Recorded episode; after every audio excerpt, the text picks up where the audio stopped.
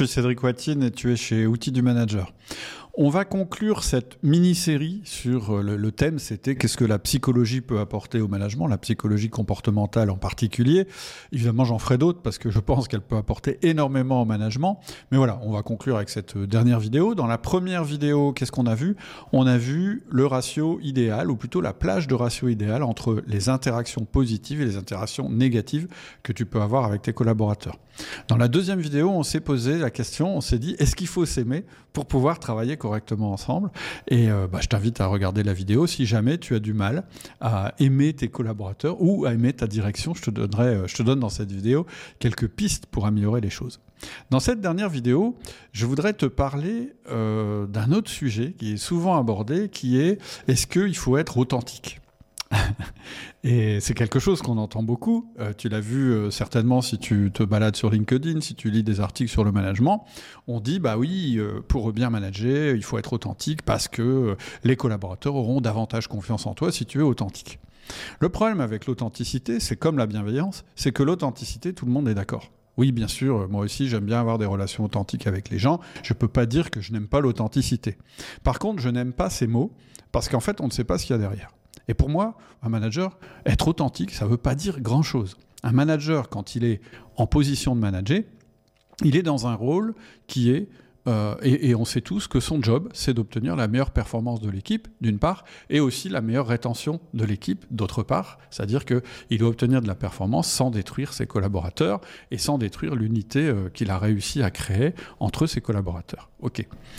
Donc, non, on ne peut pas être manager et être complètement authentique si la définition d'authenticité, ça veut dire dire tout ce qui nous passe par la tête en permanence. Et je vais aller plus loin, et c'est là que je m'appuie aussi sur les études sur le couple et sur les relations entre les personnes qui ont été faites par des psychologues, qui disent que dans un couple, c'est pareil. Finalement, dans un couple, si tu dis tout ce qui te passe par la tête au moment où ça te passe par la tête, ton couple ne va pas durer longtemps. Qu'est-ce qu'on fait dans un couple?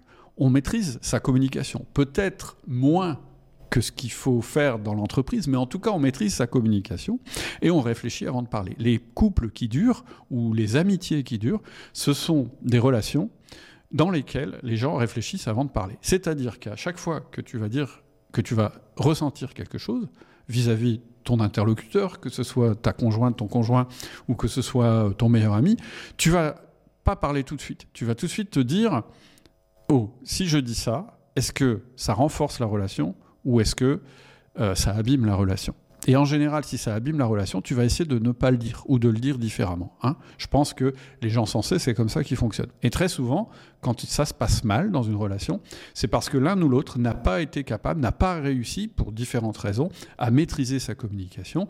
Il a dit ce qui lui passait par la tête au moment où ça lui passait par la tête, le moment était mal choisi, les mots étaient mal choisis, etc. Et en général, c'est ça qui détériore une relation.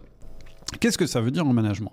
Eh bien, en management, ça veut dire que c'est la même chose en pire, en plus fort, pas en pire, mais je dirais en, amplifié. Vraiment, je pense que en tant que manager, s'il y a une attitude que tu dois prendre, s'il y a quelque chose que tu dois intégrer, c'est le principe d'honorer ton interlocuteur.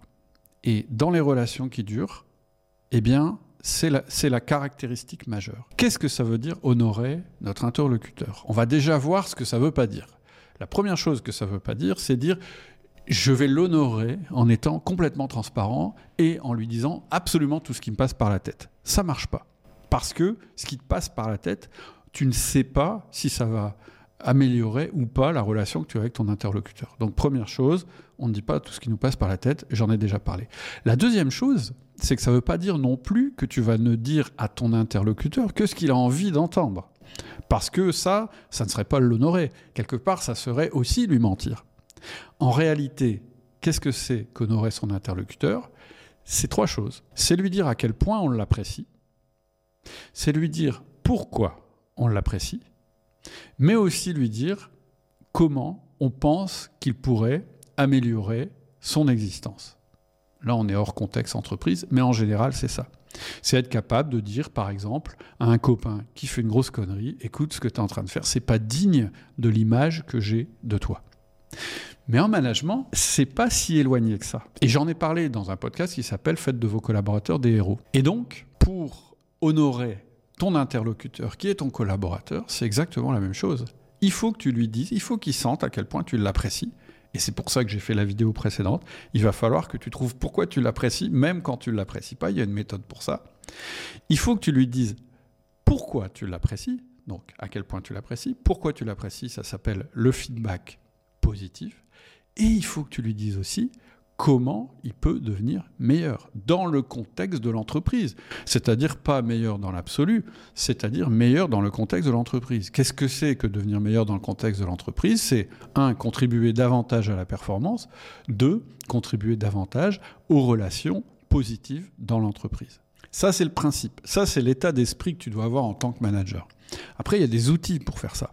Parce que l'intention sans les outils, en général, ça fonctionne pas très bien. Mais la première chose déjà, c'est avoir cette intention. Et le but de ces vidéos, c'était de te convaincre. C'était que tu aies envie de manager de cette manière-là, en honorant tes collaborateurs.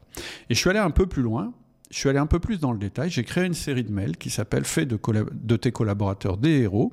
Tu peux la télécharger en cliquant sur le lien qui est juste en dessous. Et je vais te donner des clés jour par jour pour faire de tes collaborateurs des héros, c'est-à-dire les honorer parce qu'ils le méritent, parce que sans eux, l'entreprise n'existe pas. Je te dis à bientôt pour une nouvelle série de vidéos.